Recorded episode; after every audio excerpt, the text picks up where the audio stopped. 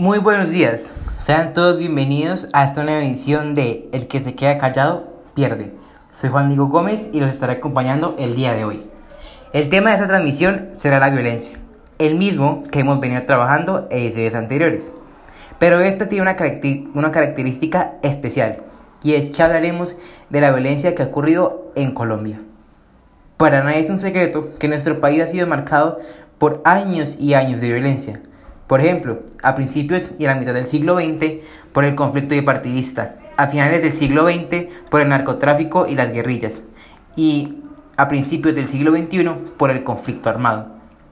Pero en la misión de hoy nos centraremos más en un caso de violencia que conmovió a todo el país, y fue el caso de Dylan Cruz, un joven de 18 años que tenía el sueño de convertirse en psicólogo, pero el disparo de una escopeta calibre 12 con munición del tipo beanbag, disparada por un miembro del SMAT, acabó con la vida de Dylan. Esto ocurrió el 23 de noviembre del 2019, en el tercer día de movilización nacional contra las políticas del presidente Iván Duque. Dylan murió a los dos días en el hospital San Ignacio.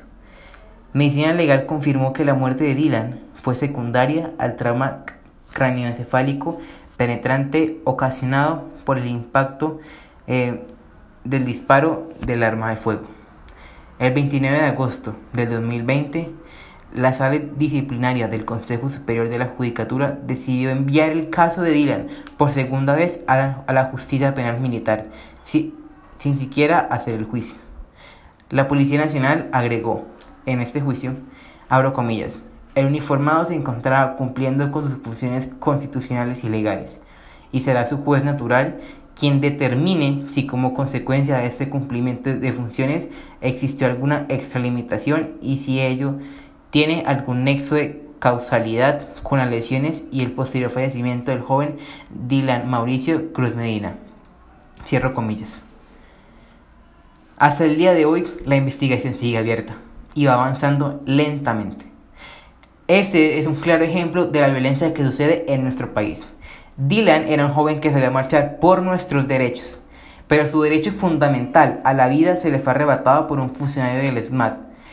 Porque sean uniformados de la Policía Nacional no implica que van a exceder de su poder ni de su autoridad. Y lo más triste aún es que este caso sigue en la impunidad y que aún no se haya hecho justicia por Dylan ni por su familia. No podemos seguir permitiendo estos casos de abuso de autoridad, en donde se vulnera y se violan los derechos de la población. ¿Por qué? Porque el Estado debe procurar la seguridad y el bienestar de la población, mas no debe ser aquel que atente contra estas ni en cuanto a los derechos de la misma. Hasta aquí la transmisión del día de hoy. Espero que les haya gustado y hayan visto un poco de la realidad de violencia en nuestro país. Hasta la próxima.